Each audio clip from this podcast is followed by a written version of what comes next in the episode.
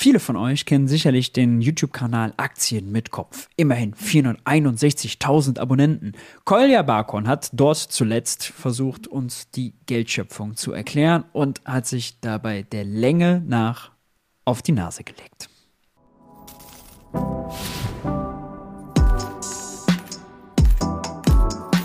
Hi und herzlich willkommen bei Geld für die Welt. Ich bin Maurice und in diesem Video schauen wir mal auf die Erklärung der Geldschöpfung von Golja Barkon beim YouTube-Kanal Aktien mit Kopf.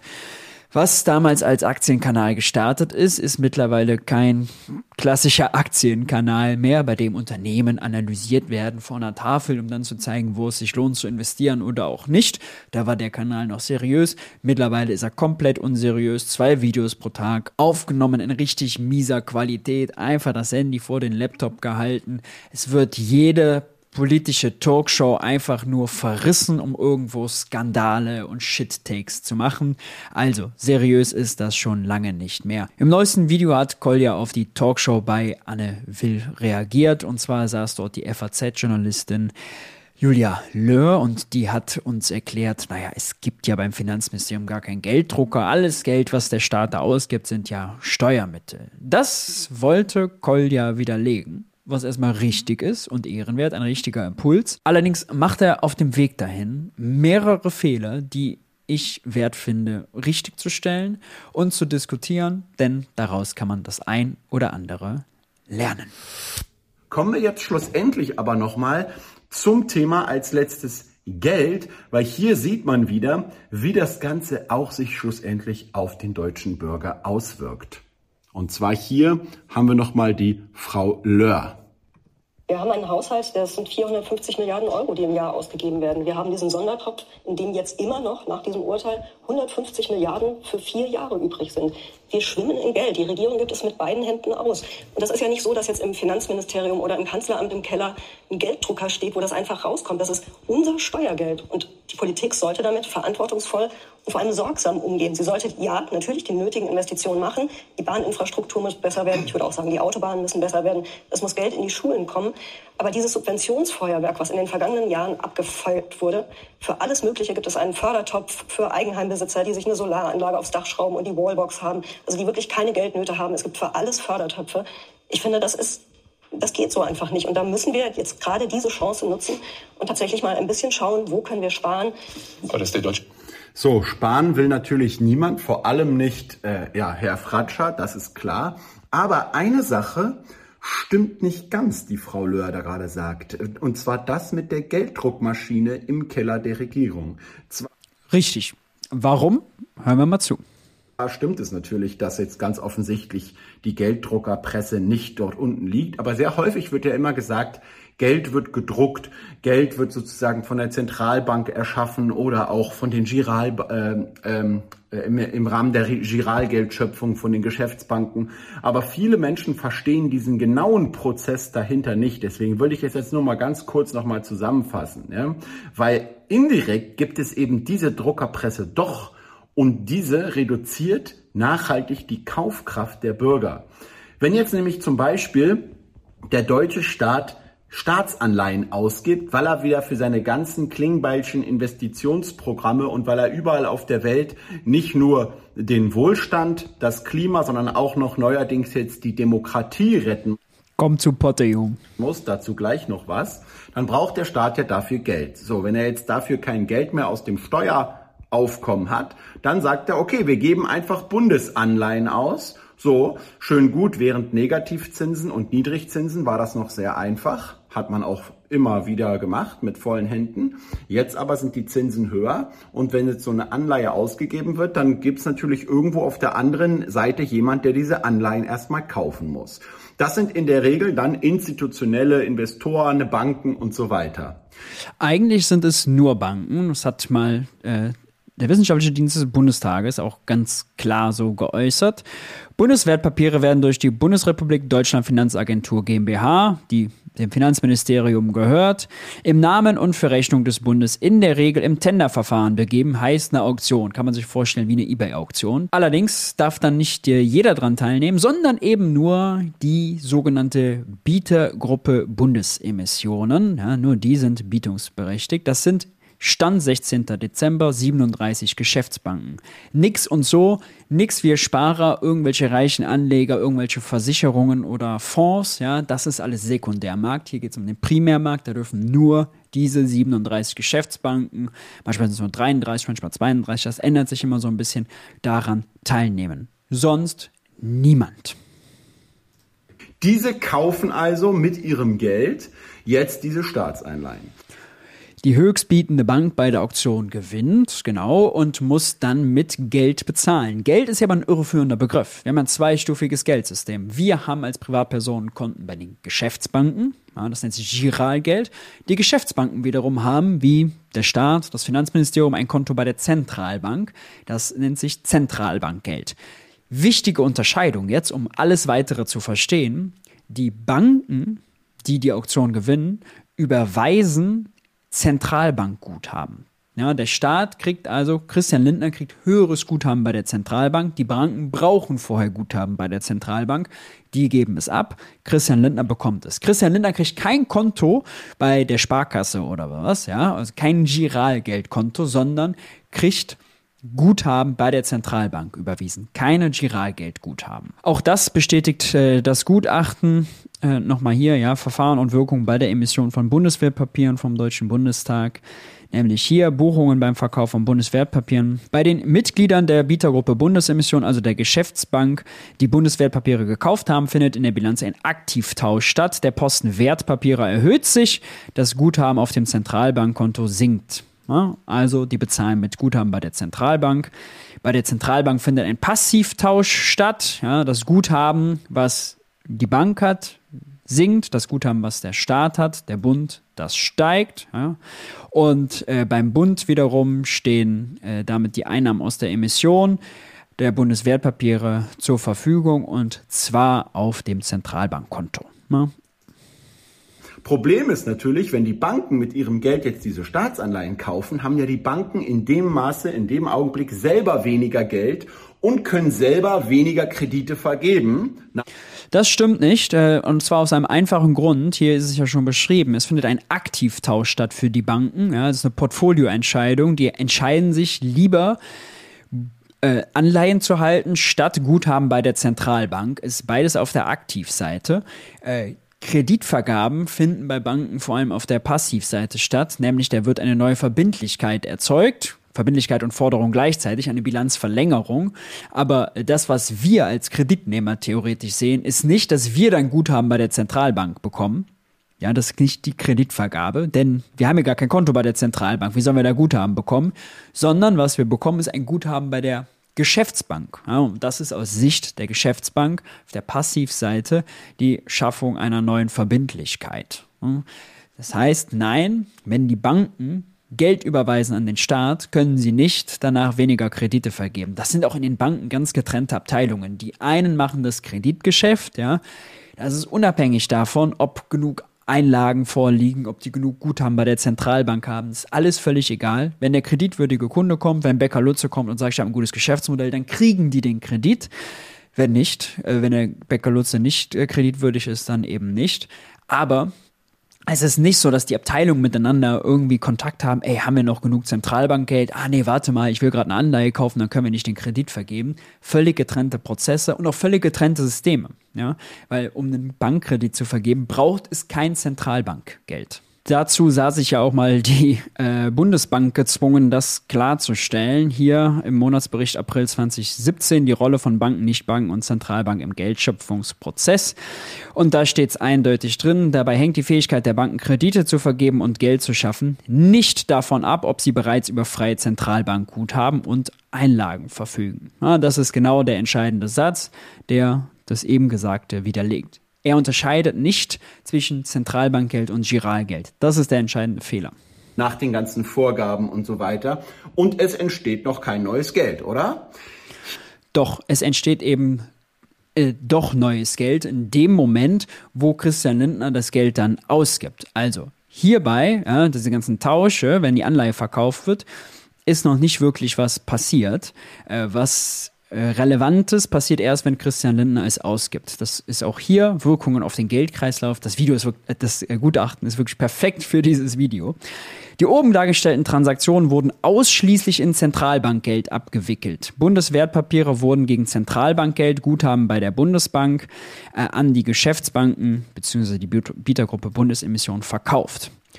Dem Bund steht nach Abschluss des Verkaufs ein höherer Kontostand bei der Zentralbank zur Verfügung. Bis zu diesem Zeitpunkt fand keine Geldschöpfung statt, weil man dieses interne Hin- und Herbuchen zwischen Zentralbank und Staat oder Finanzministerium, ja, zählt man da nicht mit zur Geldmenge. Aber in dem Moment allerdings, in dem der Bund das Guthaben auf seinem Zentralbankkonto zur Finanzierung seiner Aufgaben verwendet, Beispiel Straßenbau, Sozialleistungen, fließen diese Mittel auf Geschäftsbankkonten, durch diese Transaktion entsteht neues Buch, Buch bzw. Giralgeld, wodurch sich die Geldmenge erhöht. Das ist hier ein bisschen flapsig formuliert sogar noch, denn die Bank bekommt dann, wenn Christian Lindner das Geld ausgibt, neues Zentralbankguthaben. Es fließt also zur Bank zurück, wenn man so will, und ist aber natürlich verpflichtet, ihrem Kunden, zum Beispiel dem Straßenbauer, dann neues Giralgeld zu erzeugen. Und das ist der Moment, wo neues Giralgeld bzw. Buchgeld entsteht und sich die Geldmenge erhöht. Der Straßenbauer hat danach höhere Kontoguthaben als vorher. Hier kommen eben diese ganzen Quantitative Easing Programme der ganzen letzten Jahre und so, die immer wieder angewendet wurden und auch heute im Rahmen der EZB noch stattfinden, zu Trage. Und das ist jetzt nicht wirklich schwer zu verstehen. Es hat etwas mit Zaubern zu tun, mit einem Zauberstab, ja. Fiat-Geld bedeutet nämlich nichts anderes als, also Fiat bedeutet es geschehe, es werde, ja. Was also passiert ist, dass im Rahmen solcher Programme die EZB dann von den Geschäftsbanken die jeweiligen Staatsanleihen aufkauft, also abkauft und dafür neues generell, neues Geld mit einem Zauberstab generiert, in Form von neuem Guthaben, welches die Geschäftsbanken dann bei den Zentralbanken wieder haben auf ihrem Konto. Das heißt, dadurch wird der finanzielle Spielraum der Geschäftsbanken wieder erhöht und diese können neue Kredite wieder in der Wirtschaft vergeben. Einiges war daran richtig, aber die Schlussfolgerung falsch. Nein, äh, das hat ja hier auch die Bundesbank uns erklärt, ja, die Fähigkeit, Kredite zu vergeben, hängt nicht davon ab, ob sie Zentralbankguthaben hat. Das ist falsch, die Schlussfolgerung ist falsch. Äh, vorher war es richtig beschrieben. Das können wir theoretisch auch mit diesem äh, Gutachten hier erklären. Wenn die Zentralbank im Rahmen von Quantitative Easing den Banken Anleihen abkauft, ja, also die Banken haben die vom Finanzministerium gekauft, haben die gegen Zentralbankguthaben getauscht und halten die jetzt in ihrer eigenen Bilanz. Dann können sie natürlich im nächsten Schritt auf dem Sekundärmarkt hingehen und die Anleihen verkaufen, zum Beispiel an die Zentralbank. Ja, jede dritte deutsche Anleihe liegt bei der Europäischen Zentralbank. Und äh, was das macht quasi diesen Schritt, der hier passiert ist, diesen Aktivtausch rückgängig. Ja, also erst tauscht die Bank Zentralbankguthaben gegen eine Anleihe und wenn die Zentralbank die dann mit dem Quantitative Easing wieder abkauft, geht es quasi zurück, dann tauscht die Bank eine Anleihe gegen neues Zentralbankgeld und ist quasi in der gleichen Position wie vorher. Unter Umständen hat sie einen kleinen äh, Verkaufsgewinn gemacht. Äh, toll für die Bank, aber äh, das können wir ignorieren, ist jetzt für den Prozess hier äh, egal. Das passiert. Nur, ob die Bank Anleihen hat auf ihrer Aktivseite oder Zentralbankguthaben, ist für die Kreditvergabe völlig egal. Ja?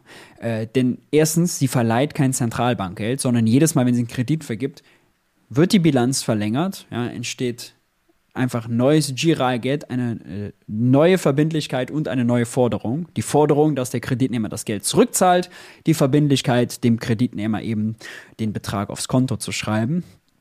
Und jetzt gibt es natürlich gewisse regulatorische Vorgaben, wie beispielsweise die Mindestreserve, also dass in Höhe der vergebenen Kredite die Bank in einem gewissen Zeitraum so und so viele Einlagen bei der Zentralbank vorrätig halten muss. Das stimmt. Die Banken können sich aber jederzeit gegen festgelegte Konditionen und Sicherheiten bei der Zentralbank sowieso Geld leihen. Dafür muss die Zentralbank den Banken gar nicht die Anleihen abkaufen. Äh, und das sind alles, sagen wir mal, Entscheidungen, wie die Bank quasi ihre Aktivseite strukturiert, ja, ob sie Anleihen hält oder Zentralbankguthaben, die die Profitabilität der Bank beeinflussen, nicht aber die Fähigkeit, Kredite zu vergeben. Das ist ein entscheidender Unterschied. Ja, das ist äh, wichtig zu unterscheiden. Und nein, die Schlussfolgerung, dass die Banken dann erst wieder Kredite vergeben können, wenn sie Zentralbankguthaben erhalten, ist auch falsch. Deswegen ist auch dieses ganze, oh, Quantitative Easing hat die Wirtschaft voll mit Geld gepumpt, falsch. Ja? Denn was passiert, es ist nur ein großer, ein riesiger Milliarden, teilweise billionenschwerer Aktivtausch bei den Banken. Die haben Anleihen hergegeben und dafür Zentralbankguthaben erhalten. Aber mit den Kredit, mit der Fähigkeit, Kredite zu vergeben, hat das ja gar nichts gemacht. Das heißt, diese ganzen Anleihekaufprogramme, da stehen immer große Nullen, viele Nullen und große Summen drauf, die sind gar nicht eins zu eins in der Wirtschaft gelandet. Ja, das ist, äh, das ist falsch. Das heißt, die Zentralbank hat in diesem Moment mit dem elektronischen Zauberstab neues Geld erschaffen und Probleme Zentralbankguthaben kann die Zentralbank natürlich genauso aus dem Nichts erstellen, wie wir Zahlen in unsere Excel-Tabelle schreiben können oder eine Geschäftsbank Zahlen in ihre eigene Excel-Tabelle, sprich neue Bankguthaben auf ihrem eigenen Server eintragen kann. Ja, aus dem Nichts. Man tippt eine Zahl ein und dann ist sie da. Das äh, würde ich jetzt nicht sagen Zauberei, aber wenn man in der Metapher Zauberstab bleiben will, trotzdem so richtig. Problem am Ende des Tages ist, dass genau dieses Geld und diese Währung dieselbe ist, mit der wir dann wiederum unseren Lohn erhalten, unsere Rechnungen bezahlen und wir können aus diesem System nicht raus. Gut, jetzt habe ich ja schon häufiger in den letzten Videos gesagt, eine Möglichkeit, die man tatsächlich hat, ist Achtung, es wird unseriös. Bitcoin und das ist das, was ich auch in Zukunft noch massiv ausbauen werde tatsächliches hartes Geld, auf das eben keine Bank und ist wieder der Klassiker, ja. Jemand mit 461.000 Abonnenten, äh, das Video hier haben 274.000 Menschen gesehen, kauft Bitcoin, sagt dann allen, die sollen Bitcoin kaufen, um äh, den Preis von Bitcoin natürlich äh, hochzutreiben aus ideologischen Gründen und erklärt jetzt hier, oh Gott, weil der Staat Geld aus dem Nichts erschaffen kann, führt das zur Inflation, das beraubt euch der Kaufkraft äh, eures Lohnes und ihr werdet dadurch alle ärmer. Lasst euch doch nicht länger vom Staat verarschen, ja, sondern werdet aktiv, geht aus dem System raus, kauft Bitcoin. Ah, der Klassiker. Kein Staat eben ständig mit Kaufkraftverwässerung reagieren kann. Das ist die wahre Disziplin, die der Bürger hat und die er als Macht auch gegenüber dieser Regierung und dieser ständigen Ausgabewut hat. Weil man muss sich jetzt Folgendes sagen. Ne? Und der Bitcoin, den kann eben kein Staat einfach so neu erzeugen. Wenn er es machen will, will, dann müsste er genauso diese Energie aufwenden im Rahmen von Bitcoin Mining, wie es alle anderen Miner auf der Welt tun. Ja? Jetzt muss man Folgendes sagen. Und da, wenn wir auch jetzt nochmal den Rainer also das ist aus finanzieller Verbrauchersicht wirklich skandalös. Ja, denn Bitcoin ist ein großes Nullsummenspiel, ein großes äh, Pyramidensystem. Diejenigen, die oben sitzen, günstig eingestiegen sind und jetzt den Preis hochtreiben, um dann am Ende mit Gewinnen auszusteigen, die profitieren und die, die am Ende als letztes nachkommen, wenn die Party schon vorbei ist, die werden verlieren. Ja, denn aus Bitcoin kann ja nur ausgezahlt werden, was vorher eingezahlt wurde. Also Leute tauschen Euro und US-Dollar gegen Bitcoin, um die dann später wieder zu bekommen. So kann man Spekulationsgewinne machen. Und äh, auf die ist auch er natürlich hier aus. Also aus finanzieller Verbraucherschutzsicht wirklich ah, skandalös. ja? Also nicht David Hesselhoff, sondern Rainer Haselhoff. Ja? Vielleicht kennt ihr den gar nicht. Also die Leute aus Sachsen-Anhalt, die werden ihn auf jeden Fall kennen, denn der ist dort nämlich Ministerpräsident. Und wenn man den jetzt reden hört, auch in dieser Sendung, wie er so von internationalen Autokratie spricht und Demokratie im Allgemeinen, dann ist es tatsächlich jetzt mittlerweile so weit, dass sowohl, wie man sieht in seinem Fall, die einzelnen Landesregierungen, egal ob sie jetzt aus CDU oder Ampelparteien bestehen, aber auch die Bundespolitik sich selbst, wenn sie morgens in den Spiegel schauen, nicht nur als Retter der Wirtschaft in Deutschland sehen, so wie Lars Klingbeil. Ja gut, das Geschwätz müssen wir jetzt uns nicht mehr antun. Ich äh, möchte euch noch eine Sache empfehlen, wenn ihr sagt, das war interessant mit dem ganzen Geldsystem und hier dieses Dokument, dieses Gutachten zu verstehen und was die Bundesbank da schreibt, ja, wenn ihr das nochmal wirklich von der Pike auf lernen wollt, dann möchte ich euch meinen MMT für Einsteiger Kurs auf der Lernplattform Udemy empfehlen. Den gibt es da im Moment für 18,99. Ich packe euch einen Gutscheincode unten rein. Aktien ohne Kopf. Guckt unten, da ist der Link, klickt da am besten drauf, dann habt ihr den sicher, damit ihr den noch günstiger bekommt. In siebeneinhalb Stunden Videomaterial erkläre ich das Geldsystem Woher kommt das Geld, was der Staat ausgibt? Wie funktioniert eine Zentralbank? Was hat sie für Aufgaben? Was hat sie für Instrumente? Wie genau funktioniert das mit den Geschäftsbanken? Woher kommt Inflation? Und, und, und. Was ist eine Staatsanleihe? Wofür sind die da? Alles en Detail erklärt in siebeneinhalb Stunden. Äh, es gibt bald 3000 Teilnehmer, 2999. Wir stehen also kurz vorm äh, Jubiläum. Äh, 4,6 Sterne hat er im äh, Durchschnitt. Das heißt, da haben einige Leute einiges gelernt und würden das sicherlich weiterempfehlen. Link ist unter dem Video. Checkt das gerne aus, um unser Geldsystem zu verstehen. Dann seid ihr nicht nur Aktien mit Kopf überlegen, sondern auch einer um Christian Lindner. Ich muss euch allerdings warnen, deutsche Talkshows danach zu verfolgen wird dann vielleicht noch schwieriger. Wie fandet ihr das Video? Habt ihr noch Fragen dazu? Lasst uns gern unter dem Video weiter diskutieren. Ansonsten, wenn euch das gefallen hat, lasst ein Like da, lasst ein Abo da, aktiviert die Glocke, um kein Video zu verpassen. Haltet die Öhrchen steif und ich hoffe, wir sehen uns beim nächsten Video wieder. Macht's gut, bis dahin, ich bin raus. Ciao, ciao.